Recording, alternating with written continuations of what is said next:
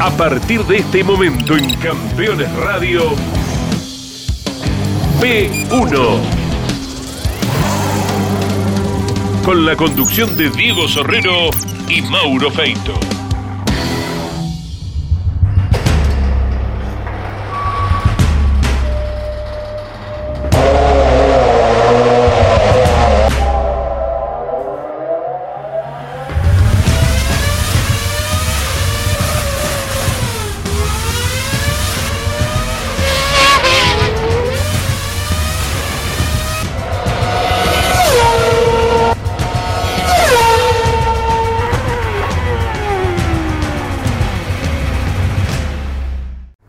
Amigos de P1, bienvenidos.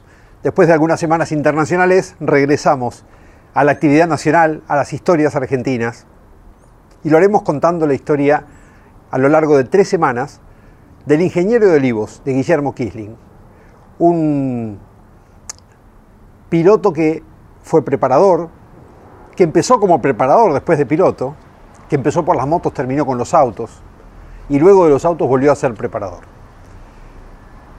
No es el primer caso, son varios los que hemos recorrido a lo largo de estos años haciendo P1, en los que nos hemos topado con grandes pilotos argentinos que empezaron por las dos ruedas, por citar solamente algunos muy conocidos, Jorge Cupeiro, Guillermo Maldonado, René Sanata. Y uno de esos es Guillermo Kisling. Willy nació en una familia de motociclistas. Su padre, René, corría en moto en Speedway.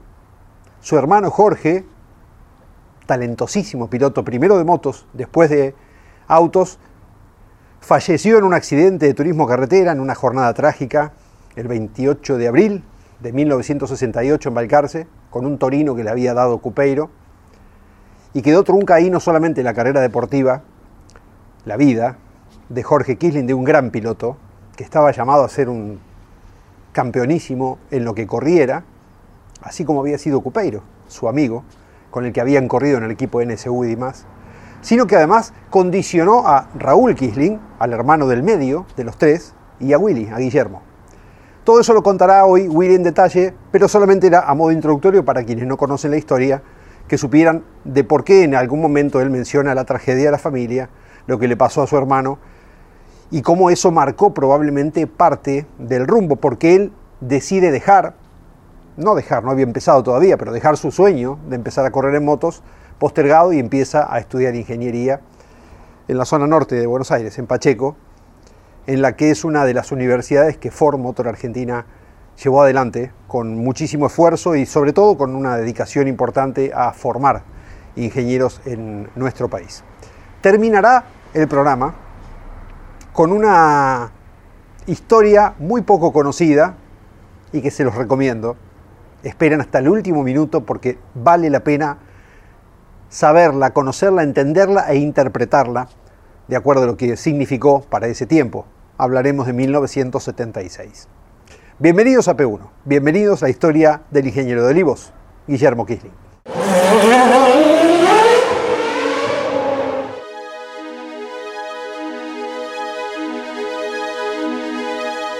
La realidad que la, familia viene, viene relacionada eh, totalmente en sus inicios con el motociclismo, es decir, eh, comenzando con, mi padre, eh, René Kisling, que él corría en Speedway, y bueno, de ahí comienza un poco la, vocación, la vocación de la familia, o sea, de él, de sus hijos, empezar a interesarse por el motociclismo corría con, los Salatino, corría con los Caldarela, que eran, eran los padres de los que fue, fueron, fueron eh, los famosos Caldarela o los famosos eh, Salatino corriendo en moto.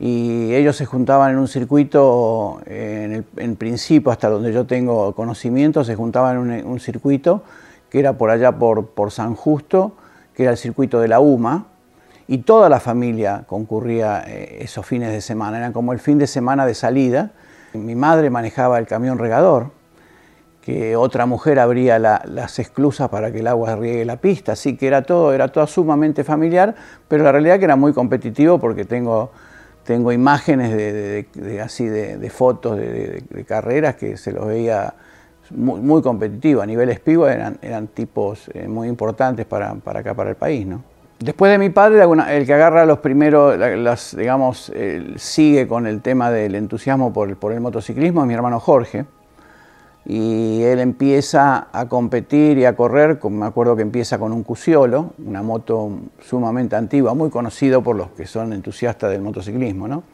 Y empieza con, con esa moto y ahí nazco yo en el 52, mi hermano habrá empezado con las motos, después de, ya empezó a ver las motos de alguna manera por allá, por, por, por inicios del 50, empezarlas a ver a ver la moto de mi padre y demás, entonces ya esa década, en la década del 50, empiezo yo a tomar noción de, las motos que, voy, que me voy criando entre, un, entre, entre gente que estaba totalmente, continuamente en el motociclismo, en, el misma, o sea, en el fondo de la casa donde yo nazco, ah, como, como, te comentaba, de acá, de acá una cuadra, en Olivos, eh, ahí eh, empiezo a vivir toda esa sensación de, ver las motos porque eh, ahí adentro mismo, en el, fondo de mi casa, estaba el taller, que era un taller de rectificación para motores de moto. Entonces, de alguna manera, empiezo a palpitar eh, y a, sentir la preparación de las motos y demás. A los nueve años comencé a andar con, una, con motos por acá, por, por la calle, por la puerta de esta, casa donde, donde estamos ahora. Empezaba a andar con una moto leñano, a, empezar a andar que me acuerdo que ya nueve años, diez, eh, salía a andarla, venía al taller, la desarmaba, le sacaba el cilindro y empezaba ya a limar el cilindro y empezaba a manosear el cilindro y bueno, ahí fue arrancando mi inicio. Mi inicio arranca con esa moto, eh, jorobando por acá por la, por la puerta de mi casa y probándola y parando, entrando al taller, sacándole el cilindro, empezar a limar porque veía lo que hacían eso mis hermanos y lo que acostumbraba a hacer el taller. Y bueno, y yo medio les preguntaba, era bastante cargoso con todos ellos. Eh, pero bueno, la verdad que me tenían, me tenían bastante paciencia y, de alguna manera me, iban enseñando. Y bueno, y así empezó, ahí es donde el comienzo mío de lo que son los fierros. ¿no?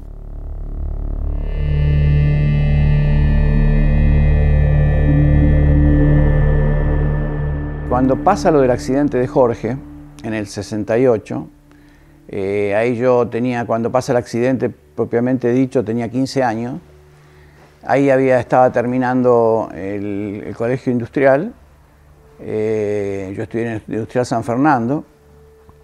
Y ahí cuando veo, eh, de alguna manera, veo que se me pueden cerrar las puertas a poder correr, porque obviamente la familia estaba pasando un momento bastante difícil y duro, Ahí me, pongo a estudiar ingeniería como, una distracción en realidad, porque yo en ese momento ya trabajaba en el taller, eh, ya trabajaba con alguna obligación, es decir, para, poder eh, ayudando a la familia.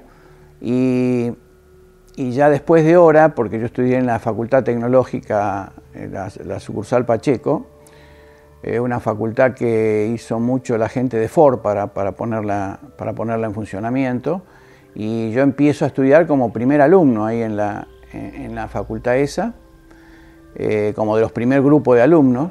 Y bueno, a raíz de ver la, la imposibilidad de decir vamos a correr, eh, no, es eh, capaz que se hace difícil correr, me dediqué a estudiar. Pero igual eso duró poco tiempo porque yo seguí estudiando, pero también de alguna manera empezó a ver la, la necesidad de, de, seguir haciendo lo que veníamos haciendo. Y la moto me la daba un, muchacho de Tigre que se llama Pocho, Pocho Méndez, que tengo la verdad que tengo un recuerdo hermoso, porque es una moto, nosotros fabricábamos en ese momento ya eh, y Kisling, que era la RK, fabricábamos las motos ya. Y esa, ese Pocho Méndez compra una moto, compra un motor, perdón, en, en, los talleres nuestros, para dármelo a correr a mí. Pero nadie sabía, nadie sabíamos nada, lo sabíamos yo y él nomás. Entonces eh, yo comentaba que, me, iba, me, iba, a pescar, es decir, cuando, el fin de semana de carrera que me iba a pescar. Corríamos por la, en carreras, eh, no, no, no carreras oficiales, sino carreras eh, cuadreras, carreras de las zonales. Y, comentaba que yo me iba a pescar. Y, bueno, y así pasó mucho tiempo. pasaron meses y demás, y me acuerdo que la moto era muy difícil no volver con algún golpecito, ¿no? Y había veces que me venías golpeado. Y, cuando me veía mi vieja con esos golpes, me decía, te estás boxeando con los pescados, ¿no? Me acuerdo patente. me agarraba doña Miguelina y me decía, te estás boxeando con los pescados, me parece, ¿no? Y pobre trataba de mirar para otro lado, pero sabía que la pasión esa no, la, podía, tocar. Pero bueno, lo, fueron de alguna manera, lo lo fueron asimilando. Desde ya que no pude contar con la ayuda de mi viejo, porque pobre estaba en una situación muy, muy comprometida de si me daba una mano o no. Pero sí soy un agradecido de toda la gente que me ayudó. El, primer, el, pilar fundamental fue, fue este, este Pocho Méndez, que es un tipo extraordinario y después, a través de los tiempos, soy un agradecido de toda la gente, de toda la gente que me dio una mano para poder correr. Y fueron muchísimos, ¿eh? y, no, no cosas simples, me han ayudado mucho y a lo grande. Y bueno, y eso permitió que pueda hacer toda la carrera que, la cual se pudo hacer.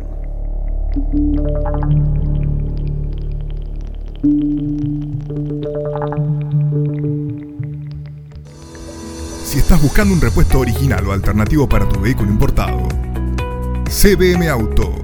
Años de experiencia. Miles de clientes satisfechos. Importador directo desde Estados Unidos y Europa. cbmauto.com. Yo, Norberto Fontana, te lo recomiendo.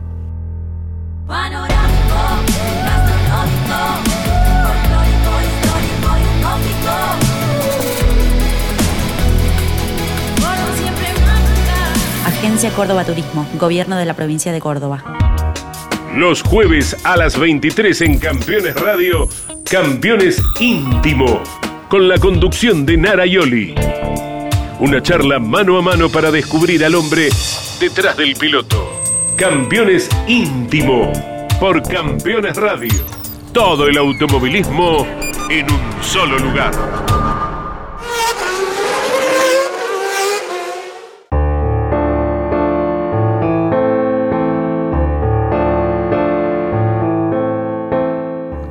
Momento se, va viendo que, no podíamos de alguna manera cambiar nuestro destino, también mi hermano Raúl ya de alguna manera eh, volvió a retomar el tema de, las carreras.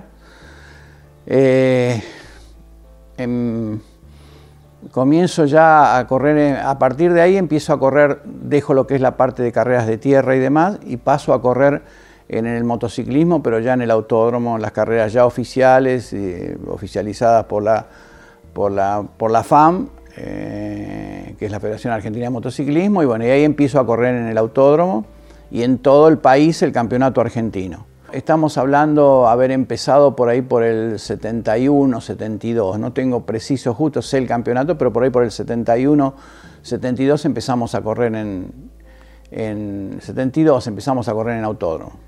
Eh, me encuentro con en ese momento con pilotos que me, toca, me toca atravesar. La verdad que el, motociclismo ahí tenía un nivel importante, el caso de pilotos como el Peringa Cerdera, el San Juanino, Neri Barona, eh, el Puntano, eh, Hugo Viñetti acá de, Capital. Y era un grupo de pilotos bastante, bastante importante y me, toca salir a, jugarme, digamos, a, enfrentarlos a ellos, que tenían bastante experiencia y que aparte eran, eran excelentes pilotos. ¿no? Y bueno, tengo en el, llego al 73 donde logro el campeonato argentino, que fue un campeonato, la verdad que de, los campeonatos que me tocó atravesar, ese fue uno de, los más duros, pero eh, a la vez de ser tan duro fue la satisfacción de haber salido campeón, ¿no? Y bueno, lo disfrutamos, lo disfruté mucho. Hay un poco, más allá del dolor de la familia por todo lo que, lo que comentamos que había pasado, de alguna manera eso, eso liberó un poco. Y bueno, ahí empezó, digamos, oficialmente toda mi, toda mi carrera deportiva, ¿no? En el campeonato argentino ya trabajábamos con Raúl juntos, porque Raúl era el que tenía más experiencia eh, en las motos y demás. Él en ese momento también estaba corriendo, así que no tenía la posibilidad a veces de acompañarme en todas las carreras. Entonces me acompañaba algún amigo, o a veces me acompañaba algún agente de la propia rectificadora que teníamos nosotros y colaboraba conmigo.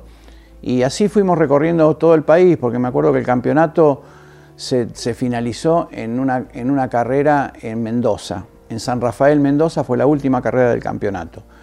Y bueno, eh, era un campeonato bastante, bastante nacional, ¿no? porque se, recorría casi todo, casi todo el país, corríamos en Salta, corríamos he corrido en Paraná, Entre Ríos, hemos corrido en Mendoza, en Mendoza corríamos en dos lugares, en San Rafael y corríamos en la capital, que es un circuito que es donde está ahora el famoso estadio de Mendoza. Eh, pero era un autódromo, era un autódromo precioso, pero autódromo, era un circuito, es decir, tenías, eran circuitos, los circuitos ahí en Mendoza, tanto el de San Rafael como el de Capital de Mendoza, era un circuito que tenía las alcantarillas laterales para el desagüe del agua. Es decir, eh, no es que había un guarray, no, estaba, el, borde, el borde de la pista eran las alcantarillas del agua. Y después toda la alameda ¿no? que tenían, tenían los circuitos. Así que eran circuitos, es decir, todo el deporte motor de aquellos años tenía, un riesgo bastante grande, pero era, tan grande la pasión que había por practicar el deporte que superaba todo. Era una época que eh, tanto el motociclismo, después vino el, automovilismo, que vos eh, de alguna manera algún, conocido eh, partía, ¿no? entonces era duro. ¿no? Éramos conscientes de que era un, deporte de riesgo y no era solo decir que era de riesgo, lo habíamos, lo habíamos sufrido la familia misma internamente. Yo en el año que soy campeón argentino de motociclismo ya corría, fui subcampeón de estándar mejorado con FIA 600. El mismo año que fui campeón argentino de motociclismo, con un amigo, amigo y hoy padrino de mi hijo mayor que se llama Mario Vacas. Eh, él, él, tenía un Fiat 600, un Fiat 600 modelo 60, abrían las puertas para adelante, podrido, que yo creo que era liviano porque estaba tan podrido el auto, entonces tenía, hasta poco peso, pero bueno, me acuerdo que teníamos mucha pasión y empezamos con ese auto y es el primer motor, el primer motor de automovilismo que yo, que yo meto los dedos adentro. Si no, venía con los motores de moto. Y el primer motor de autos que yo empiezo a meter los dedos era ese Fiat 600. Y bueno, tenemos la suerte de, en ese momento había pilotos importantes en esa categoría que después fueron creciendo en el automovilismo. Y tenemos la suerte de salir subcampeón de estándar mejorado, que corríamos tanto en pista en tierra íbamos a correr con una categoría que era un poco superior a la nuestra, pero aprovechábamos para correr del entusiasmo que teníamos. Pero no es que cambiábamos la preparación del auto. Corríamos en estándar mejorado en una categoría que se llamaba 07 que era una categoría que se corría en tierra, se corría en Merlo, se corría allá en Ciudad Evita, del circuito que ahora no está más, que, que se corría ahí en tierra. Y bueno, y pasamos un año bastante movido, tanto yo con el motociclismo como con el automovilismo junto a Mario, y corremos muy, muchas carreras.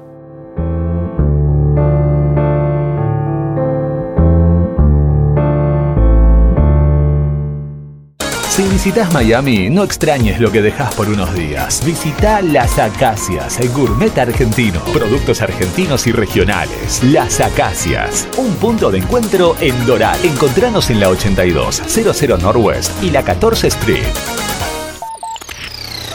Campeones. La revista de automovilismo. Toda la actividad nacional e internacional con la información más completa y las mejores fotografías. Campeones. Conseguila en formato digital los lunes posteriores a cada fecha de turismo carretera o los martes en todos los kioscos del país.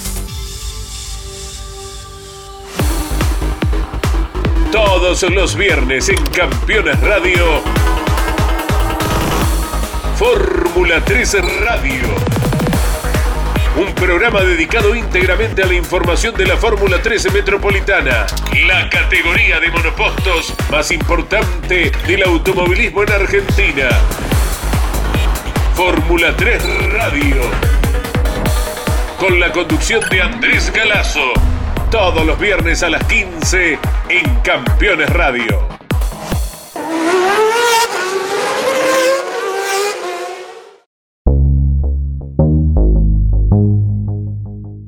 Salgo campeón en el 73, en el 74 hacemos unas carreras, vamos a correr con motociclismo a, Cuba, con, era, era, corría yo que era campeón, el subcampeón y el tercero, que en ese caso nos acompañó Hugo Vignenti y Neri Barona. Fuimos a correr a Cuba, una carrera internacional, y después yo acompaño a Europa porque el gobernador de, de San Luis le da la posibilidad a Neri Barona ir a correr a Europa. Entonces la Federación Argentina me pide que yo lo acompañe. Y ahí tenemos unas carreras en Europa donde corre él, ¿no? Y bueno, ese año, el año, el año 74 se va con, toda, con todas esas alternativas que, bueno, eh, conocí el motociclismo mundial, me, a mí como experiencia me sirvió muchísimo. Y ahí me llama eh, eh, Jorge Limanovich para ofrecerme un Fórmula un Fórmula 4, que me acuerdo me, dice si, si, me interesaba correr el Fórmula 4 y, me, me acuerdo que me pregunta cuánto le iba a cobrar. y, bueno, nada, me dio, me dio risa porque pues, yo estaba recontra agradecido de que me estaba, me estaba ofreciendo un auto y desde ya eh, nada, es decir, e, era un gran esfuerzo para él y para mí era un orgullo de que me habían ofrecido correr un auto. Y ahí empiezo a correr eh, gracias a Jorge Limanovic empiezo a correr en la fórmula, en la fórmula, en lo que era la Fórmula 4 en ese momento. Y ahí comenzamos con, esos autos. Y tuvimos una, tuvimos una época muy, muy buena. Es decir, eh, llegamos, yo me acuerdo que tenía el 140 y muy pronto me tocó pelear carreras con Angelito, con Angelito Guerra.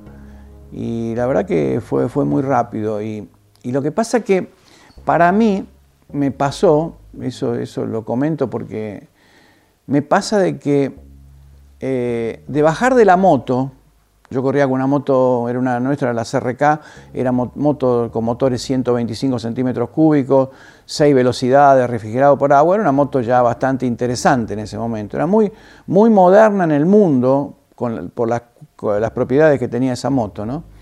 Y eran motos ligeras, motos veloces. Y y el auto como que me daba mucho más tranquilidad que la moto, es decir, la moto era, era mucho más riesgo que el auto en ese momento. Entonces siempre me parecía como que faltaba más en el auto. la moto llega un momento que, que, querés ir más, más, más y viene el suelo muy rápido. El auto viene el trompo, el suelo es más, el suelo es más agresivo que el trompo, ¿entendés? Entonces eh, el auto me daba mucho más eh, capacidad a exigirme o, a ir más al límite, ¿no? y qué sé yo, eh, la moto de alguna manera las rectas no te pasan, te pasan un poquito más rápido por otras, por otras cosas. Y el auto se me hacía como larga a veces las rectas, ¿no? el primer paso al auto, a, lo que era esa Fórmula esa Fórmula 4. ¿no?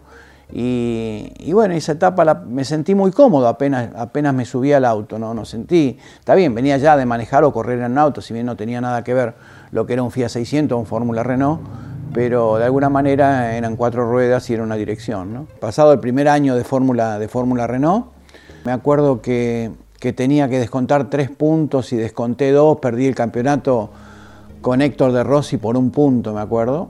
Eh, cuando me invita a correr Limanovic en el Fórmula 4 ya empiezo a tener relación con Tulio, la cual ya la tenía la relación por, por de alguna manera eh, por, por mis hermanos. Mi hermano Jorge sale campeón con un Mini Junior, que era uno de los primeros autos de la primera camada de autos de, Tulio, ¿no?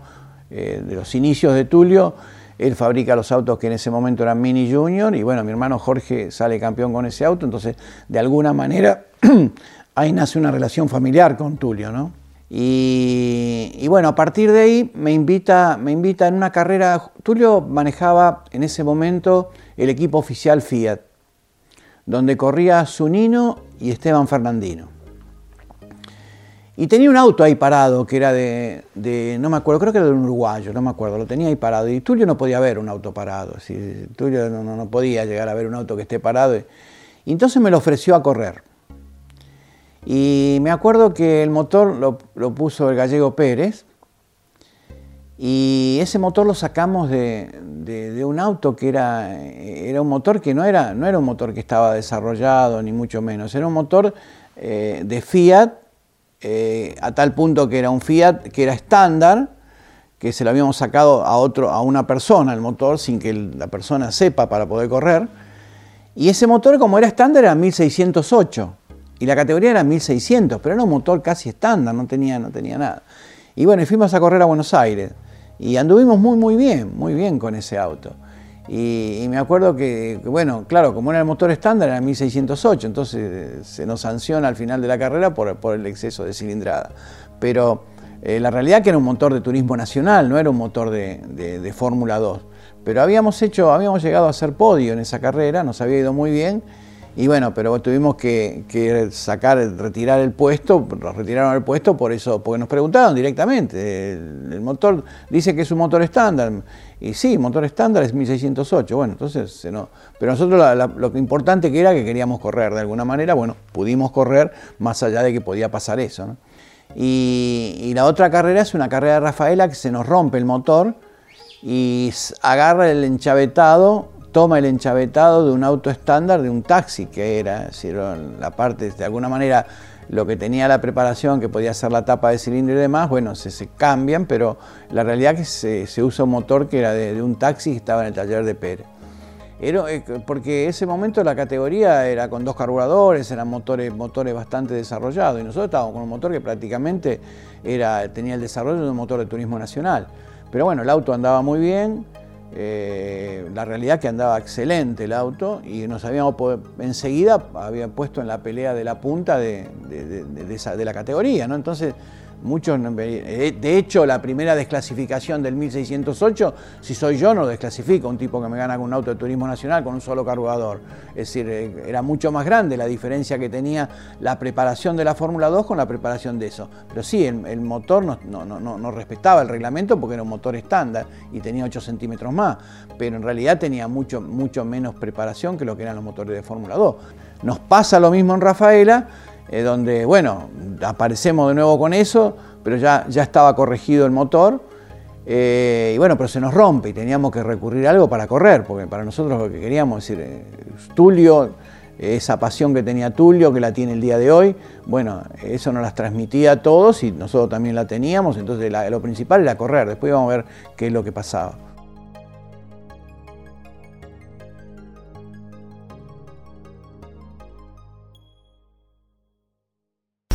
Si tu misión es mejorar la rentabilidad de tu flota de transporte pesado o tu maquinaria agrícola, VM Racing es tu aliado perfecto. Optimización de inyección electrónica, soluciones inteligentes al servicio de la potencia y el torque de tu motor. Porque tu cosechadora debe cosechar, porque tu camión debe transportar. VM Racing, nos vas a recomendar. Desafía tus límites. Tonino es tu mejor opción. Si de bicicleta se trata, acércate a Tonino, el surtido más amplio y una gran variedad de productos. 35 años de trayectoria. Visítanos en nuestras dos sucursales, Lomas de Zamora y Lomas del Mirador. Seguinos como Bicicletas Tonino, www.bicicletastonino.com.ar. Rus Seguros es la primera empresa en ofrecerte asegurar tu moto 100% online y de la manera más simple. Rus Moto, cotiza, elegí la cobertura y contrata 100% online. En cualquier momento y en cualquier lugar. El seguro de tu moto al alcance de tu mano. Rus Moto de Rus Seguros. Asesórate con un productor o contrata en Rus Moto 100% online.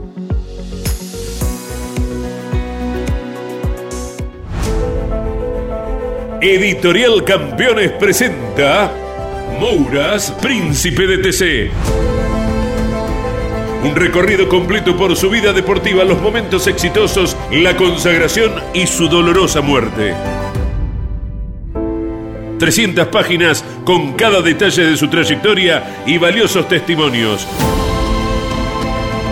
Una obra única, biografía homenaje, Mouras, Príncipe de TC exclusivo de Editorial Campeones. Comunicate con este programa. Deja tu mensaje de texto o voz al WhatsApp de Campeones Radio.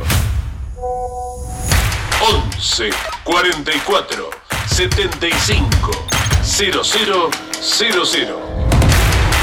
Campeones Radio todo el automovilismo en un solo lugar.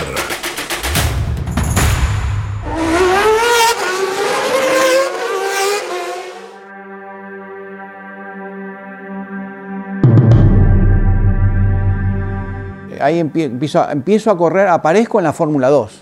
Obviamente era, se me abrieron las puertas porque funcionar, habíamos funcionado muy bien. Y en ese momento aparece Andújar y me dice, te quiero hacer un auto. Y bueno, ahí arrancó. Yo me acuerdo que las piezas que había que tornear, yo las torneaba de noche, se las llevaba a, Andújar se las llevaba, se las llevaba y él las iba colocando, soldando y armando, armando todo el auto. Yo me acuerdo que yo le hacía la parte de tornería de ese auto. Bueno, y, la verdad que, te vuelvo a repetir, otro más de los que me ayuda, eh, me, arma, me arma un auto, me hace un auto de Fórmula 2 y bueno, ahí ya eh, es el primer auto que tenemos de propiedad. Esto era junto a, César Cal, que me ayudaba mucho en lo económico. Y bueno, es el primer auto que tenemos nosotros, digamos, eh, ya para, trabajar sobre el auto, ¿no? Que me acuerdo que lo trabajábamos en, este, este, hombre, César Cal, que era muy amigo mío y que me ayudaba mucho en lo, económico, tenía una fábrica de pullovers que se llamaba McCallum. Entonces en esa fábrica teníamos el auto de carrera y ahí de alguna manera íbamos trabajando, que quedaba allá en Chacarita, muy cerca de lo de Tulio. Y ahí comenzamos a trabajar y ese auto estaba motorizado con un motor Dodge, que de ahí de esa manera comienza mi relación con, Miguel de Guidi, donde él me decía, ¿vos sabés hacer algo, pibe? Y con los motores. Y no, yo me animo. Obviamente siempre, siempre viví haciendo cosas en, los motores, en los cilindros de las motos y demás. Entonces, él me indicaba más eh, qué es lo que, cómo, cómo preparaba las tapas de cilindro él de sus Doge y entonces con esa, con esa explicación que él me daba yo iba, yo iba haciendo el motor Doge para mí con indicaciones, con, indicaciones de Miguel. Una, es decir, eran cosas increíbles porque el tipo estaba ayudando a alguien que después iba a correrle con él. Está bien, de pronto podía pensar que no, que no, que no, podíamos, eh, que no podíamos llegar a, a dónde íbamos a llegar. Pero bueno, la realidad que cuando seguí peleando con él y seguimos de alguna manera eh, llegando y, empezando a tener niveles importantes de competencia, él me seguía ayudando. Y bueno, ahí, ahí empezamos con el primer auto nuestro, digamos, ese Andújar con motor Dodge. Y bueno, corremos unos años, un par de años, si no me equivoco hasta que se empieza a poner muy, muy de moda, obviamente, el Berta, ¿no? Si era parte del auto a, batir. Y un día me, me, agarra el señor Becerra, que era de Banco Nueva Era, que su sobrino sigue trabajando en el automovilismo, y fue otro de las personas que me ayudó. Y me, dice, me pregunta en un momento, me dice, pibe, eh, ¿qué te falta vos para poder ganar en Fórmula 2? Y digo, yo creo que hoy está andando muy bien el Berta, sería una buena posibilidad. Me dice, bueno, anda, anda a ver cómo lo, cómo lo podés, eh, a ver, te ayudo a que lo puedas tener. Y bueno, me fueron pasando en la vida cosas, cosas de ese tipo que son increíbles. Por eso que soy un agradecido a todo, a toda la cantidad de gente que de alguna manera me, dio una mano para poder hacer todo esto. Bueno, y ahí empezamos con el Berta. Y ahí empezamos con el Berta y somos, poco tiempo somos equipo oficial Dodge, junto con Miguel y junto con Luis. Y, bueno, empezamos a tener, a tener muy buenos resultados durante bastante tiempo. Hasta que en el 79 eh, viene un ofrecimiento del equipo Ford. Y yo ahí venía liderando el campeonato, junto con Miguel de Guidi, veníamos ahí mano a mano. Y era unas primeras veces que venía a decir, eh, don Luis Estrianese, que fue un, del automovilismo, fue un entusiasta increíble, tanto don Luis como después su hija, eh, Marga Estrianese, fueron gente muy entusiasta, una familia muy entusiasta del automovilismo. Eh, que me había, me había ayudado mucho en realidad también siendo, haciéndome entrar ingresar al, equipo oficial Volkswagen entonces voy a verlo a Miguel, le digo, Miguel, me están ofreciendo para Ford. Y Miguel me dice, tenés que irte ya. Y le digo, ¿cómo hago para irme ahora que venimos peleando el campeonato, con la gente, con todo lo que me ayudó Volkswagen y, y Estrianés y demás? Me dice, no, te llamó Ford, andate ya Ford. Ford no, estaba, no, había estado nunca en la Fórmula 2. Y me, dice, no, ni lo pensé. ¿Y cómo voy a decirle, le digo, a, don Luis que me voy? dice, no sé, arreglate, pero a Ford decirle que sí. Bueno, y así fui. Fue, le dije a, don Luis, Luis no, no, le había, no le había caído para nada bien, y ahí comienzo, digamos, eh, la etapa con Ford, con ese Brabham que había de alguna manera armado José Miguel Ercé, con motores eh, eh, Ford, y empiezo, digamos, corro un año en el equipo oficial, después el, Ford Motor me da el apoyo a mí y hago el auto Ford con un Berta, pero ya lo hago yo, el motor y hago y atiendo el auto, ya lo hago en forma, en forma particular.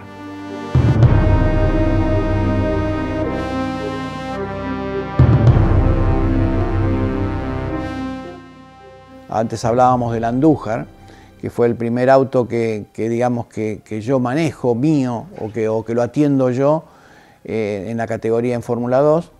Eh, y me había pasado con ese auto de tener el primer roce con la, con la digamos, no sé si la palabra es la telemetría, pero algún, alguna, alguna forma de poder estudiar el movimiento del auto en funcionamiento y que vos lo, pueda, lo puedas leer en algo o verlo. Y esto nos pasó, es una anécdota, es interesante la anécdota porque nos pasó en un circuito de Paraná, donde Paraná tenía el problema en el caso de la fórmula de que vos llegabas a, la olla previa a la recta principal, donde los autos hacían, hacían tope.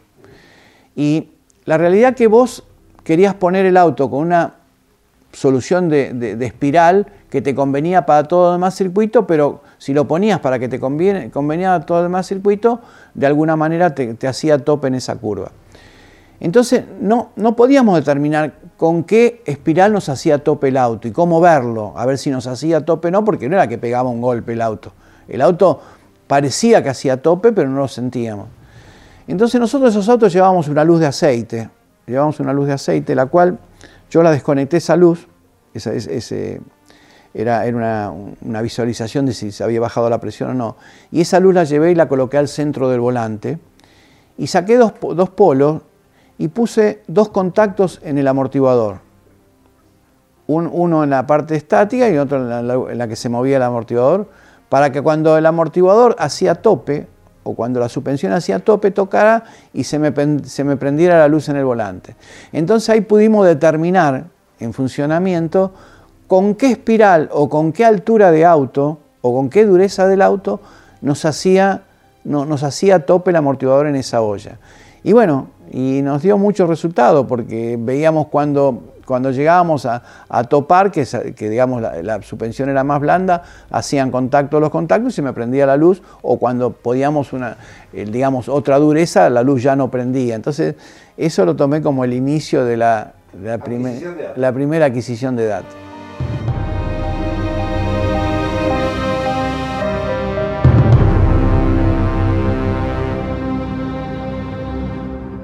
No es telemetría porque telemetría en realidad es la transmisión de datos del auto al equipo o del equipo al auto cuando era de dos vías en la Fórmula 1, allá por inicio de los 90. Esa adquisición de datos. Y no deja de ser una adquisición de datos. Dos contactos que se tocan y prenden una luz en el, volante, que es esta última imagen que hemos visto. Esa luz en el centro del volante, donde está la tuerca que aprieta el volante, y ahí estaba la luz, que le daba en el ojo a Guillermo Killing y le permitía saber que había hecho tope la suspensión. Él es ingeniero, pero Tulio Crespi no es ingeniero. Heriberto Pronelo no es ingeniero. Oreste Berta no es ingeniero, no son recibidos. Alberto Canapino no es ingeniero, no fue ingeniero. Son ingeniosos. Y a veces el título, por supuesto, que revalida todo, pero el título lo que muestra es un conocimiento. Y los ingeniosos argentinos realmente lo tienen. Lo han tenido, lo siguen teniendo y lo seguirán teniendo por la forma de vivir el deporte motor que tenemos en esta parte del mundo. La semana que viene seguiremos con esta historia de Willy Kisling. Nos acompañará dos semanas más y después tenemos una hermosa noticia para contarles. Mauro Feito estará viajando a las 500 millas de Indianápolis y se quedará una semana más en Estados Unidos para cubrir la siguiente carrera, siete días más tarde, que es el IndyCar en Detroit. Estaremos siguiendo al estilo P1 con la profundidad que hacemos las cosas aquí en P1 desde 2017 una carrera tan emblemática como puede llegar a ser la del retorno de un argentino a Indy 500, nada menos, con Agustín Canapino, y después una carrera más en un callejero. Aprovecharemos esa, esas dos semanas que estará Mauro en Estados Unidos para conocer muchas otras cosas, recorrer talleres, algunas carreras especiales y algunas sorpresas también. Simplemente queríamos compartirlo, decirles que estamos muy contentos de poder regresar a hacer una una cobertura internacional como las que habíamos hecho en el comienzo de nuestro periodo y que después por los problemas económicos que todos conocemos de este país se empezaron a hacer un poco más difíciles, más complicadas. La semana que viene los esperamos aquí con la segunda parte de Willy Kisling, el ingeniero de Olivos, en P1. Hasta entonces.